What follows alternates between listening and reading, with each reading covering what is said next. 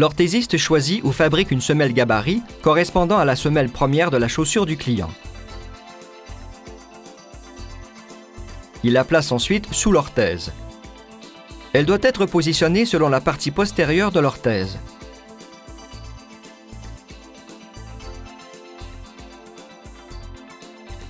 Elle doit être bien centrée aux têtes métatarsiennes. Ensuite, l'orthésiste trace le contour antérieur de la semelle à partir de la première tête métatarsienne jusqu'à la cinquième.